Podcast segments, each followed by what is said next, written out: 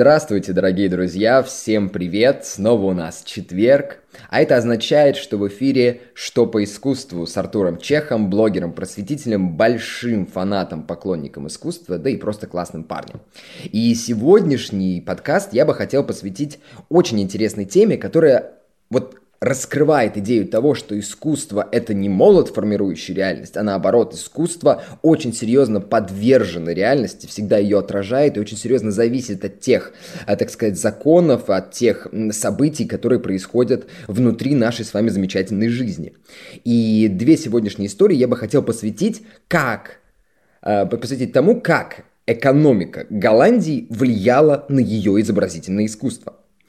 Довольно-таки странная история, да? Но мне кажется, что это очень интересная тема в преддверии зимы, да? Для европейских граждан, как известно, есть небольшое опасение, что коммунальные услуги будут стоить каких-то катастрофических цен, да? И о вот таких вот небольших финансовых голландских кризисах мы сейчас с вами и поговорим. Мы пройдем две небольшие истории. Первая история, о которой я хотел бы поговорить, это так, так называемая тюльпаномания.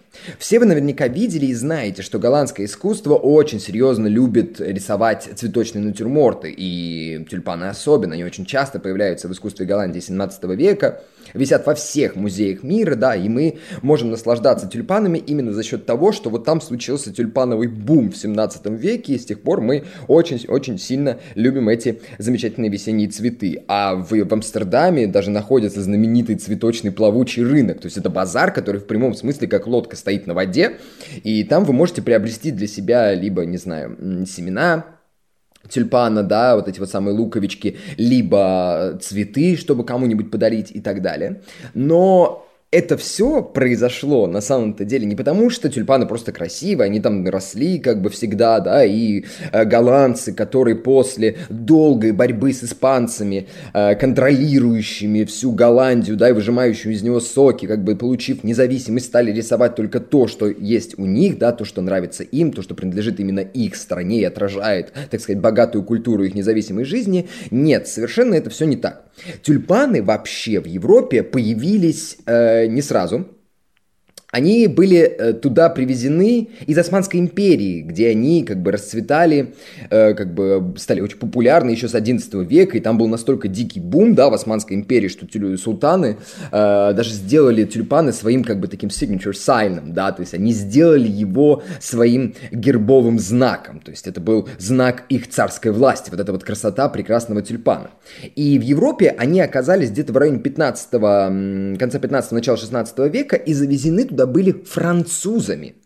Вот, например, эм, при дворе Фердинанда I, да, был, были очень, было очень большое количество таких биологов, да, цветочников, которые разводили сады и огромное внимание уделяли именно вот этим вот самым тюльпанам, привезенным из теплых стран, да, следили за тем, чтобы они расцветали, и все просто м, были поражены необычайной красотой этих замечательных цветов.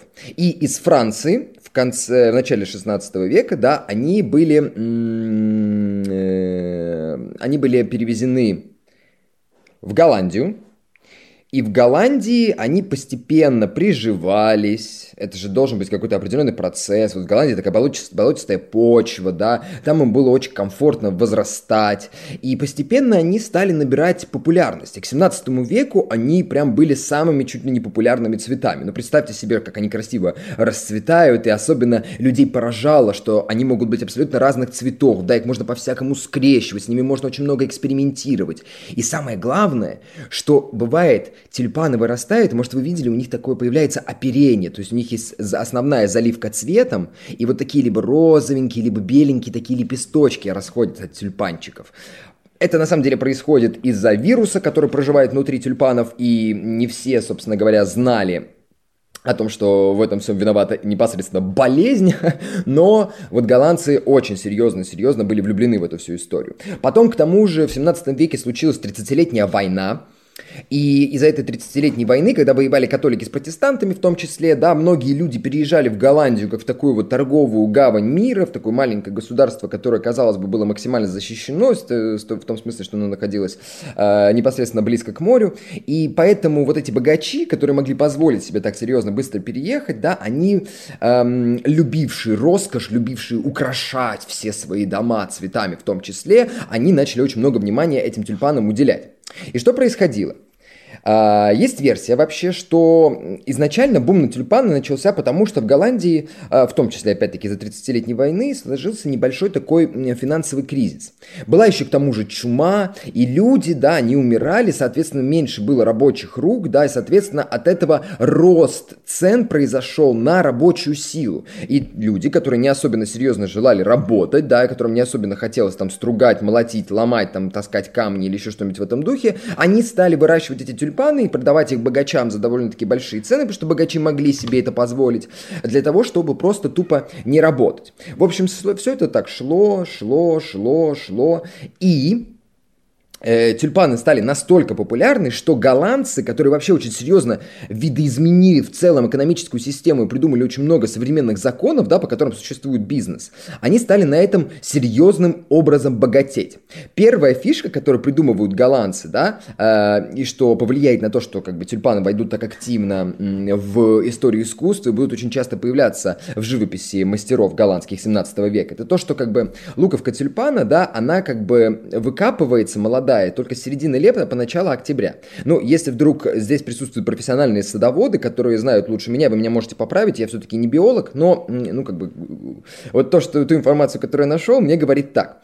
И суть заключается в том, что цена на тюльпаны стала все больше и больше расти, потому что ты не можешь купить луковки, вот этих вот тюльпанов, вне того времени, когда они, собственно говоря, доступны с биологической точки зрения. То есть вот это вот время продажи тюльпанов было очень ограниченное. И поэтому вот в тот момент, когда они отцветали, начинался бум, люди готовы были выкладывать огромные деньги, даже есть, э, точнее, ходили слухи, да, что за красивую, редкую луковку тюльпана, которая будет в будущем обладать необычайно красивым цветом, вот с этим оперением, да, люди готовы были отдать целый дом в центре Амстердама. Это совершенно ничем не подтвержденные мифы, но они показывают, насколько дорогими э, были луковки. Вот сохранился даже один договор, который рассказывает нам о том, что богач один приобрел луковку тюльпану за тысячу гульденов.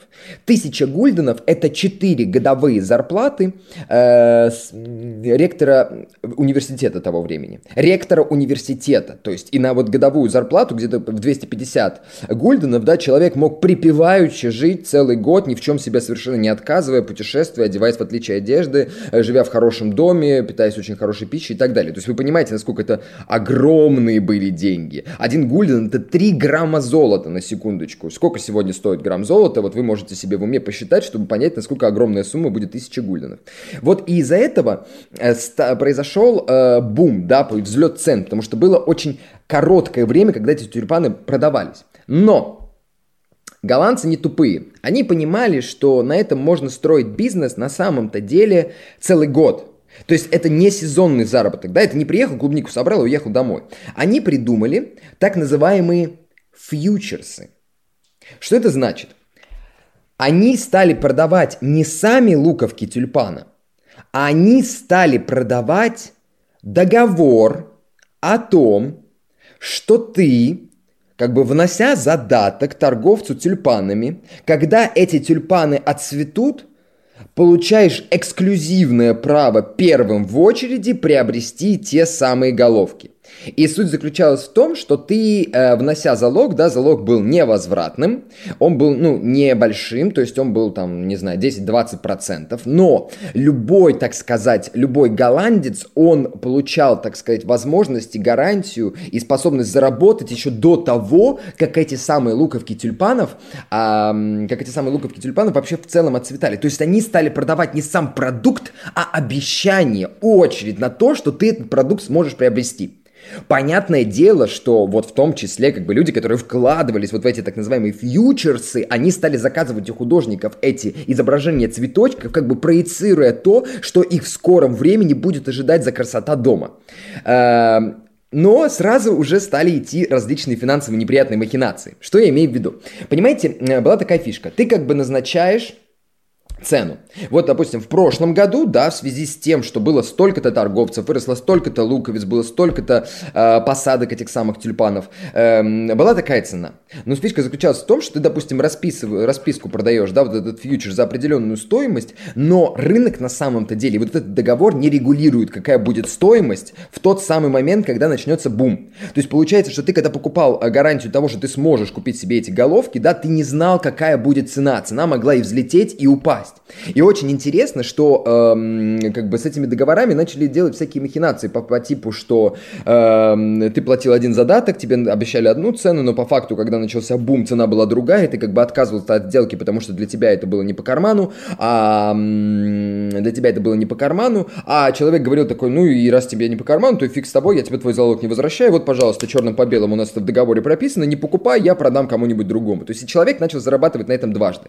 Правительство стало в Голландии было именно такое демократическое достаточно правительство, да, там был совет, э, ну не, не назову это совет старейшин, да, там был такой протопарламент, да, допарламентская такая структура, и они как бы решили ввести в эту историю такой, эм, такой нюанс, да, э, что нужно было регулировать вот эти цены, да, чтобы никого не обманывали, чтобы в том, в том числе никто никого не кидал, да, и они э, вводили правило, э, что ты имел право как бы отказаться все-таки с возвратом своего залога в день покупки, когда ну, как бы наступает уже непосредственный момент приобретения этих самых луковиц, но ты должен был а, оплатить отступные там в районе 4% от той суммы, которая должна была быть твоей покупки, да, в зависимости от того, какие цены на луковицы сейчас. То есть они стали такие вообще сложнейшие экономические махинации проводить, что аж ну, тяжело представить, как они до этого додумывались.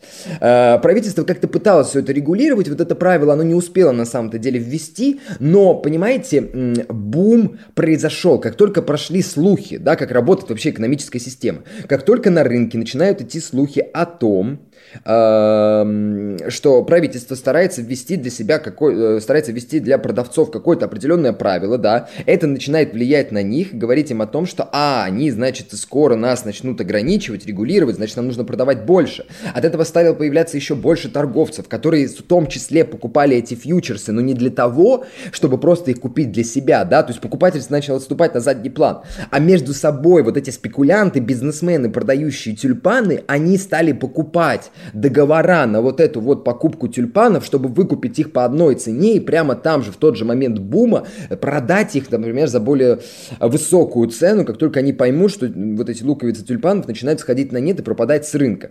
То есть постепенно продажа тюльпанов это уже не, был, не была купля-продажа между покупателем и там, не знаю, ремесленником, который ими занимался. Нет, это уже превратилось в бизнес, это уже превратилось в акции, это превратилось в такую биржу, где уже больше варились различные спекулянты. И спекулянты пытались заработать на меньших спекулянтах или наоборот на больших спекулянтах, да, пытаясь их как-то в чем-то убедить. И по факту вот покупатель из этого дела стал постепенно отступать. И вот тут началась история конца. Потому что голландцы вскоре догадались, что помимо того, чтобы как бы покупать вот эти вот самые фьючерсы, можно продавать не просто права на эксклюзивную покупку тюльпанов в будущем, а можно продавать права на выкуп фьючерса. То есть они стали торговать ценными бумагами между собой, а не самим конкретным продуктом. То есть они, э, допустим, кто-то выписывал какому-нибудь покупателю фьючерс. Покупатель держал этот фьючерс на руках. И потом, когда дело подходило к тюльпанной лихорадке, допустим, он находил какую-то более выгодную сделку у разорившегося торговца, или понял, что он хотел бы переориентироваться с цветочного бизнеса на вложение средств в морскую там э, экономику, да, то есть там купить корабль, заниматься перевозкой тех или иных товаров. То есть он понял, что он с тюльпанами не хочет иметь абсолютно никакого больше э, дела. И что он делает? Он перед началом бума приходит на, так сказать, сборку в какую-нибудь гильдию, на какую-нибудь биржу, да, на какой-нибудь базар и говорит, здорово, братаны, у меня есть фьючерс, э, который обещает покупку такого-то количества головок тюльпанов за такую-то стоимость, даже несмотря на то, что стоимость может вырасти. И на него набрасывались такие же спекулянты, как он, и стали, начинали выкупать у одного там этот фьючерс, у другого, да, они пытались собрать свою такую монополию, то есть есть они стали не столько уже продавать продукт, которого становилось все меньше и меньше на самом-то деле с каждым э, годом, а стали продавать вот эти вот бесконечные обещания, которые как бы правительство не старалось, оно не могло никак учредить вот этот вот четкий контроль, оно никак не могло проследить и регулировать и стоимость, и взаимоотношения. Было очень много обманов, да, тебе могли продать подложный фьючерс, то есть в прямом смысле поддавали пустышки, подделки, да, с какими-то мнимыми расписками, продавали в одном городе, да, и уезжали в какой-нибудь другой. И этого, ну, это было сложно отследить, потому что тогда не было ни видеокамер, ни отпечатков пальцев, ни такой, как бы, хорошо работающей полиции, которой ты можешь позвонить по номеру, там, 911, 112 или еще что-нибудь в этом духе. То есть началось огромное количество м, мошенничеств. А потом вообще случилась неприятная история. А, понимая, насколько это прибыльное дело, и понимая, насколько вот эти вот якобы профессиональные экономисты много зарабатывают, в это дело решили включиться а, простые обычные торговцы. Что они, собственно говоря, сделали? Они организовали так называемую гильдию, такую небольшую биржу, такую как бы контору по разным городам, да, представительство продажников вот этих вот самых фьючерсов по контрактам, да, э, в различных городах, и они допустили для продажи и покупки вот таких вот замечательных ценных бумаг, Э, всех вообще кого угодно. То есть ты, неважно, чем ты занимаешься, ты художник, ты ремесленник, ты врач, ты строитель, не знаю, ты чистильщик обуви. Если у тебя есть лишняя копеечка, да, ты можешь прийти и купить для себя этот фьючерс. И тут пошло поехало. Пошли продавать не просто фьючерсы, а стали продавать кусочки фьючерсов, да, то есть люди образовывались такие небольшие экономические содружества, скидывались между собой и начинали покупать вот эти вот самые бумаги, распределенные там по процентажу между отдельными людьми. Они стали покупать фьючерсы на фьючерсы, они стали покупать заверения, что я эм, как бы впрягаюсь за то, что этот чувак, покупающий фьючерс, он там туда-сюда пойдет, он обязательно это все выкупит, я являюсь его доверительным лицом, я его там представляю. То есть, получается, они стали бесконечно продавать друг другу какие-то пустышки, какие-то мнимые бумаги. И даже стали устраивать аукционы, да, вот такие массовые общие аукционы, где люди продавали вот эти вот самые ценные бумаги. И настолько люди впряглись во всю эту сумасшедшую, казалось бы, на первый взгляд, историю, настолько они впряглись вот в эту вот э, тягу к покупке ценных бумаг, да, к желанию постоянной будущей, э, к желанию постоянного будущего навара, да, что они стали совершенно пропускать, что очень часто сделки срывались, э, по факту столько продукции не производилось, сколько ее обещали, да, на рынке, стоимость ее была намного менее высокой в сравнении с тем, за какие деньги продавали э, вот эти вот самые контракты. И суть заключается в том, что бывало очень часто, э, что приходит там человек, он выкупает фьючерс, потом приходит сам на аукцион, взвинчивает цену в два раза, перепродает, потом приходит третий, опять начинает перепродавать и устраивает, э, ставит цену там в пять раз выше или еще что-нибудь в этом духе. То есть по факту по факту огромные деньги стали происходить. И к 1636-1637 году, да, когда приходили люди на аукционы, стоимость таких контрактов была взвинчена аж в 20 раз. То есть, понимаете, вы покупали контракт на то, чтобы выкупить дорогущие, за баснословные деньги эти самые головки в 20 раз дороже, чем стоили сами головки. И понятное дело, что в один прекрасный момент на таком аукционе, да, где продавался там контракт за полторы-две тысячи гульденов, при том, что тебе нужно было потом еще сверху выложить полторы-две тысячи гульденов, да, люди просто в один момент сказали, типа, вы что, больные? Мы нет, мы не будем такой, такую стоимость покупать. Нет, мы не будем покупать за такие деньги эти обещанные контракты. Какой, что за бред, да? Зачем мне отдавать за какой-то непонятный контракт, чтобы потом еще доплатить, чтобы непонятно продам я, не продам эти луковки, кому они вообще будут нужны, и так уже все, блин, э, завалены этими тюльпанами, и все и так по ним сходят с ума, непонятно, что происходит. Нет, в баню, я не буду покупать эту фигню за цену своего, извините меня, дома. То есть не настолько для меня ценен этот бизнес, не настолько для меня важно быть, извините извините меня, тюльпановым магнатом. И когда на аукционе вот в эти самые данты, спекулянты осознали, что никто, вообще никто не покупает эти контракты, они стали вдруг резко их сливать, насколько это было возможно, максимально быстро, по самым дешевым ценам. И вдруг резко стоимость обрушилась. Все, этот мыльный пузырь, который надувался в течение почти десятилетия, он лопнул, потому что люди осознали, что не может так это все дорого стоить, и никто больше не хочет это покупать, ну и, соответственно, стоимость самих тюльпанов тоже резко снизилась, потому что теперь никто уже ими не интересовался, они перестали быть ценным продуктом из-за того, что их взвинтили до такой степени. И поэтому, собственно говоря, и случился бум создания картин с участием этих тюльпанов. Поэтому поэтому они висели почти в каждом доме, да, и впоследствии это переходит в целом на идеи цветочного натюрморта, и появляются различные аллегории, построенные именно на этих тюльпанах, там, не знаю, аллегория справедливости, аллегория честности, аллегория обмана, то есть голландская живопись очень серьезное воздействие на себя, на себя ощутила за счет этой истории и серьезно изобразила свой, ой, поменяла свой подход к изобразительности из-за того, что это было настолько популярно, а потом это очень серьезно и быстро обрушилось закончилась. А сейчас, друзья, мы делаем небольшой, несколько минутный перерыв, после чего мы вернемся со второй экономической истории Голландии, и посвящена она будет Рембранту Херменсу Ван Рейну и его знаменитому разорению. Радио Болткома. Ну что ж, друзья, мы с вами снова вместе, и вторая история, как я и обещал, будет посвящена Рембрандту Херменсу Ван Рейну, и в частности его знаменитому разорению, да. Все мы знаем, ну а если не знаем, то позвольте я вам это расскажу, все мы знаем, что Рембрандт, он э, был одним из самых финансово успешных художников Голландии своего времени. Чтобы показать, насколько Рембрандт был успешен до 1653 года, это очень важная, знаменательная дата в его жизни, я хотел бы поделиться, так сказать, его финансовыми успехами. Рембрандт в 1639 году, буквально через несколько лет после переезда в Амстердам, приобрел над самым злачным центральном районе Амстердама, прямо на набережной, дом, который стоил, извините меня, 13 тысяч гульденов.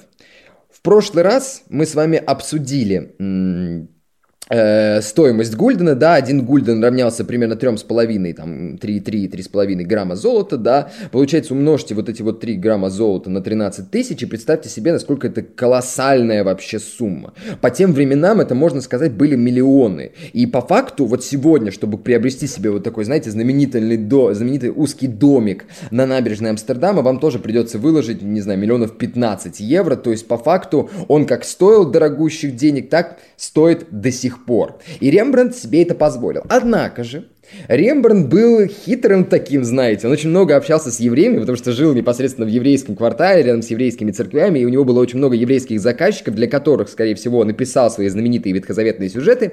Они его как бы научили, что, братан, не покупай-ка ты дом за чистые деньги, да, где ты возьмешь такую колоссальную сумму, хотя у Рембрандта вполне себе на руках могло бы быть такое большое количество денег, но не умел ими правильно распоряжаться. В общем, Рембрандт подписал договор, по которому он берет дом в кредит – он заплатил 4000 гульденов из 13 тысяч и там как бы э, подписывался под тем, что он обязуется в какой-то там срок, да, либо там раздельными платежами, либо одной общей э, суммой, да, выплатить свою задолженность за дом.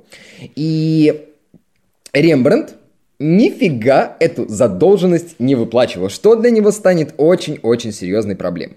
Рембрандт вот в 40-е годы, да, это был человек, который в год писал по 15-16 портретов, а один портрет у него стоил 300 гульденов.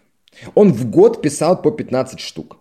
Э, Рембрандт имел около сотни учеников за это время, абсолютно различного типа. Да, были э, уже состоявшиеся мастера, которые просто путешествовали. Была такая традиция в северном искусстве, когда они путешествовали, да, и заходили в мастерские к другим великим живописцам для того, чтобы с ними поработать, от них получить заказов, чему-то у них поучиться, да, и тем самым как бы набить свою руку, да, пройти определенный практикум, чтобы поднять свою стоимость. Я, извините меня, работал с великим Рембрандтом, да, в своем родном городке я могу получать большие деньги за свое искусство.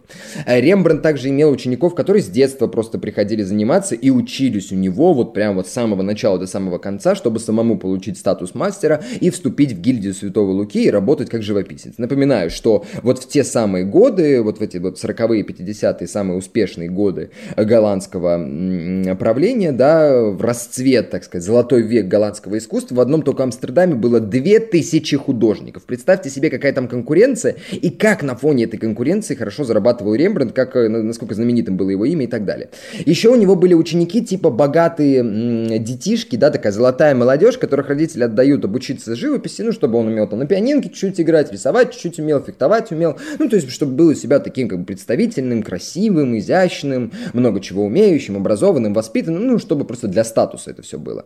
Вот что еще у Рембрандта было. Следующий момент, что у Рембрандта было, это он писал огромное количество различных сюжетных произведений для разных заказчиков, типа тех же евреев, которых я уже успел упомянуть. Он писал э, работы для, например, там, английского принца, 10 лет он писал работу, для различных аристократов из других стран у него заказывали. Плюс Рембрандт изготавливал большое количество гравюр, да, и сохранилось просто миллион, блин, э, разных произведений графики, так сказать, Рембрандта, очень мощных, очень революционных по своей сути, да, он очень серьезно продвинул искусство графики вперед, и вот это тоже Рембрандт продавал. Причем одна гравюра Рембрандта и знаменитая вещь, называемая «Лист в 100 гульденов», да, то есть он обменял однажды свою гравюру на гравюру э, Марк Антонио Раймонди, которая оценивалась примерно в 100 гульденов. То есть Рембрандт зарабатывал очень большие деньги на своем искусстве и преподавании. И еще сюда нужно, друзья, прибавить тот факт, что Рембрандт занимался коллекционированием искусства вкладывался в, например, морские бизнесы, то есть он финансировал различные морские суда, да, которые развозили товары по всему миру. Голландия была центром мировой морской торговли, и ей во многом очень серьезно завидовали, и поэтому Испания столь сильно пыталась добиться полного контроля над Голландией, да, потому что это порты, это центр мира, это центр Европы, откуда можно с легкостью плыть абсолютно все концы света, и тем самым зарабатывать просто колоссальные колоссальные деньги на морской торговле. Плюс, то есть голландцы, они были настолько, понимаете, они были настолько надежные, они были настолько уверенные в себе, они были настолько правильные, что голландцы это был залог вот прям качества.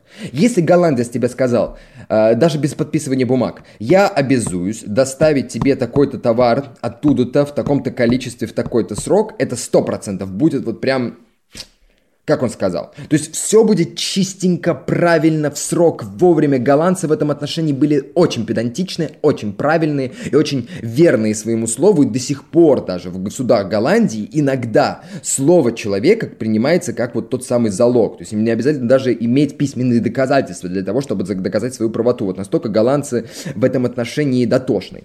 И вот Рембрандт, да, он вкладывался в различные бизнесы, то есть он с них получал некие дивиденды, и известны некоторые случаи, когда Рембрандт покупал не просто для себя э, искусство, но его перепродавал по более высоким ценам, там картины Рубинса, например, своего современника, можно сказать, и так далее. То есть Рембрандт был супер богатым художником, который тратил деньги не столько на то, чтобы выплачивать свою, свою задолженность по дому, он думал, да и хрен с ним, Голландия процветает, ничего такого не будет, неважно.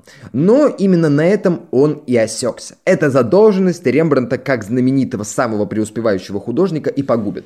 Потому что в 1651 году англичане, где сменилась власть, и к власти пришел Кромвель, они очень сильно бесились, да, англичане же сами тоже находятся на острове, если вы знаете, ну не тоже, а просто находятся на острове, и долгое время именно англичане были таким вот центром морской торговли. А тут голландцы у них стали отбивать рынок, потому что они предлагали дешевые перевозки, дешевые посредничества, они очень много вкладывались в выкуп дешевого товара в различных далеких странах, да, и в связи с тем, что только, например, с ними торговала та же Япония и Китай, а они вот эти вот товары из Китая и Японии перевозили во все абсолютно страны мира. Американ... Э, англичанам это очень сильно не нравилось, просто англичане дико бесились того, что голландцы, вот эта маленькая мусипусечная странюшка, э, мешает авторитету столь большого, великого, сложного, долго существующего королевства. И они сначала ввели такую замечательную штуку, которая называется навигационный акт. Они сказали, что в Англию могут входить либо английские суда, либо товары, которые куплены английскими купцами.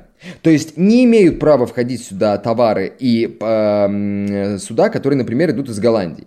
И вроде как голландцам это не очень сильно повредило, да, они подумали, ну и хрен с этой Англией, как бы ничего страшного, э, ну, ну не будем с ними торговать, ничего страшного, не так много мы денег с этим потеряем. Но англичане сказали, что если вдруг, ну это уже не совсем писанный закон, но они так сказали своим пиратам, что если вдруг увидите голландский корабль, да, который проходит по путям, где обычно плавают английские корабли, то вы можете на них нападать и грабить.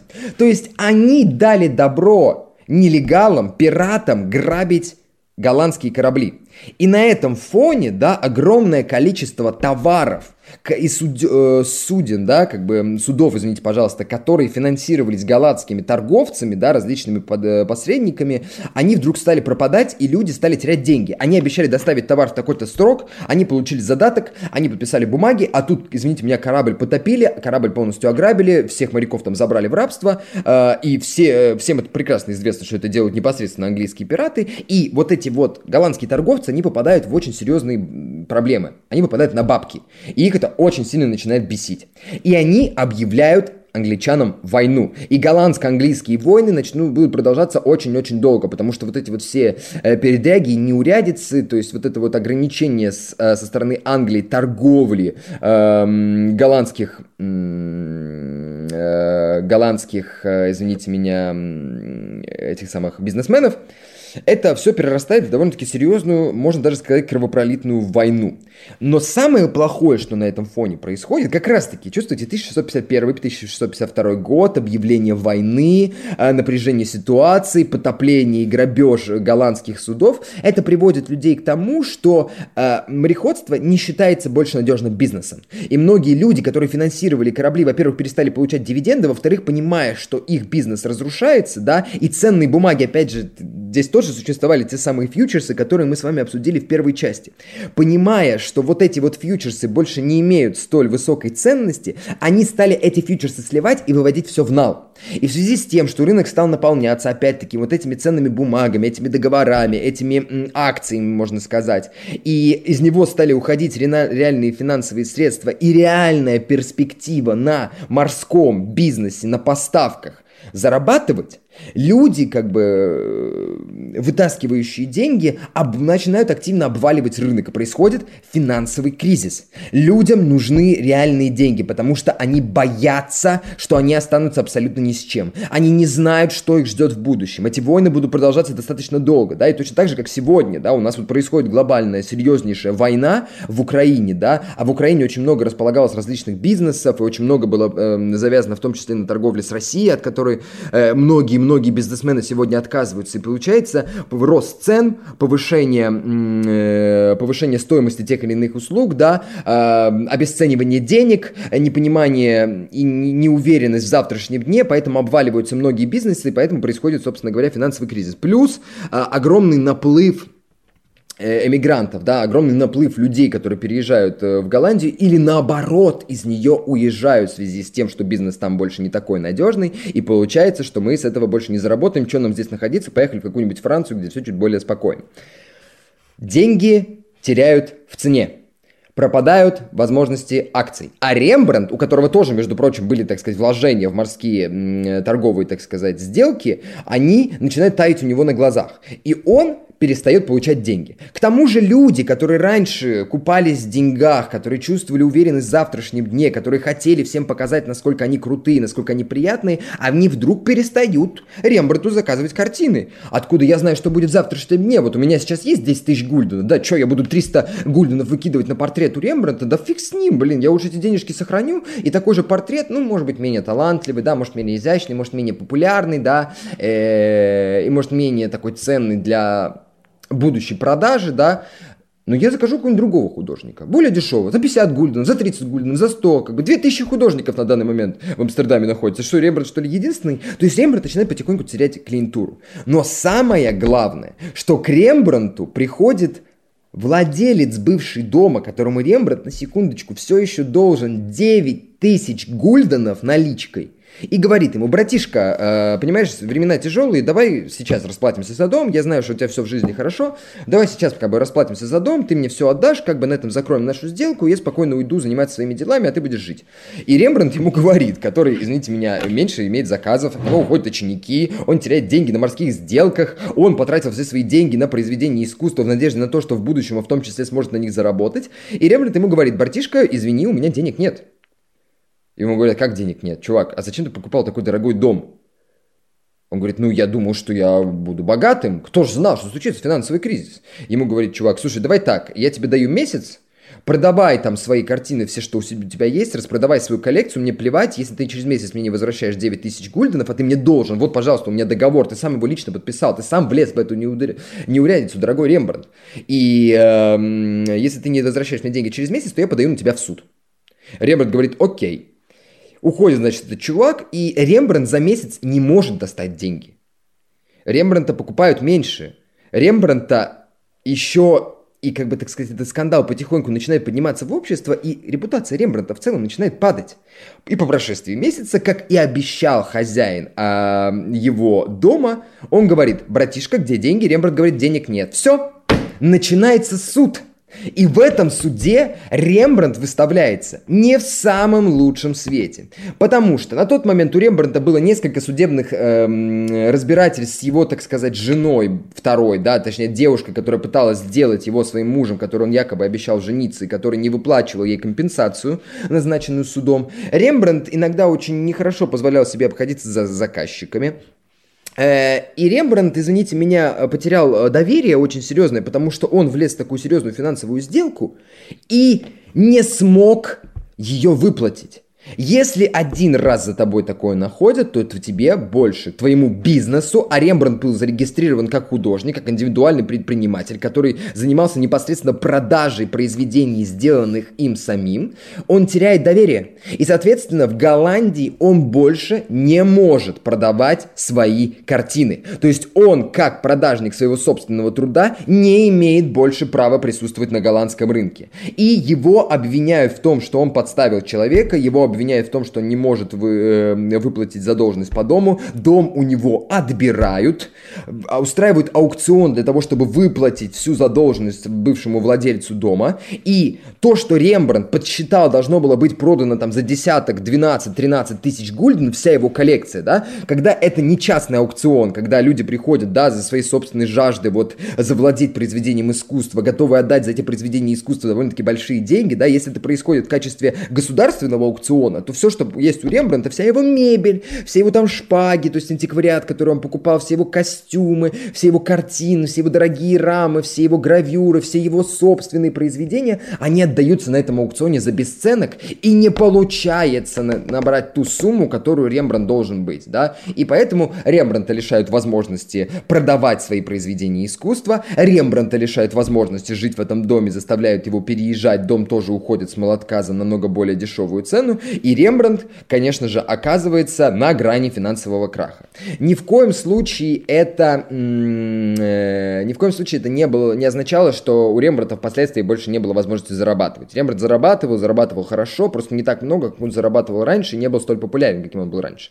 Рембрандт просто объявляет по всей этой истории банкротство как частное лицо, э, и тем самым он избегает на самом деле тюрьмы, потому что если бы он не объявил себя банкротом, да, если бы до конца он пытался выбить э, деньги с всего того, что он имеет, он в итоге просто как бы загремел бы в тюрьму за неспособность выплатить вот эти вот самые средства своей задолженности. То есть Рембрандт, все, упал ниже плинтуса. И это случилось с Рембрандтом непосредственно потому, что случился финансовый кризис на фоне конфликта с Англией, которая пыталась ограничить голландские продажи э, в морском деле. То есть получается, что вся карьера Рембрандта напрямую зависела от того, что происходит в мире, от политических событий. Искусство не бывает свободно от мировой политической ситуации. И даже если художник не высказывается напрямую, да, не высказывает свою там политическую позицию, он все равно несет на себе отражение той самой культуры. После этого разорения тематика работ Рембрандта очень серьезно меняется. Меняется структура его живописи, меняется его почерк, да. Это человек, которого так серьезно обидело общество. Это человек,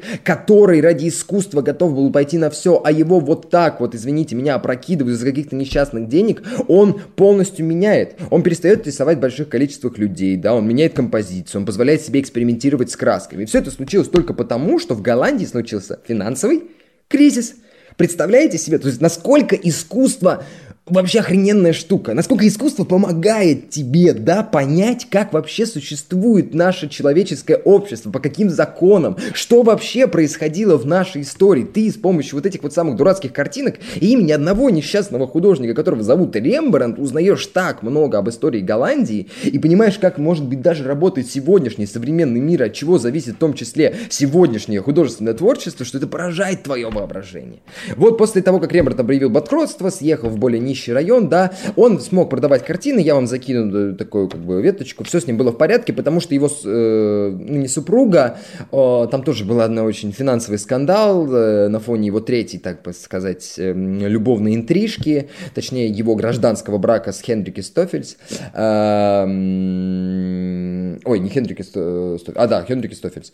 Э, Хенри Кристофельс, да, там случилась такая история, что его сын Титус и его вот эта вот супруга гражданская, Хенрике, они сделали фирму, по продаже произведений искусства. И они зарегистрировали свою фирму в городской ратуше как фирма, продающая непосредственно работы Херманса Ван Рейна, Рембранта Херманса Ван Рейна. То есть они, по сути, взяли э, финансовую ответственность за продажу работ Рембранта на себя, и то есть по факту все деньги уходили обратно в семью. Просто Рембрандт не имел больше права продавать свои работы как самостоятельный творец, да.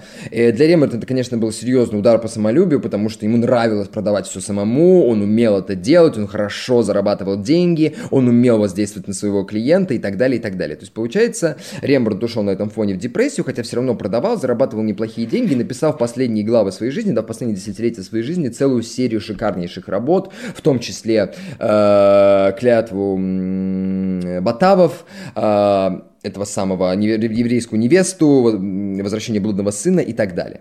Вот несколько экономических историй, которые наглядно нам демонстрируют, как искусство отражает все жизненные процессы и несет на себе их отпечаток, но на этом мы сегодня, друзья, закончим. Надеюсь, вам тоже было интересно послушать, так сказать, о бизнесе и экономике Голландии э, и об этой взаимосвязи голландской экономики с искусством, а мы с вами услышимся вновь в следующий четверг. Это была программа «Что по искусству», с вами был Артур Чех, блогер, просветитель, красавчик и большой любитель искусства искусства.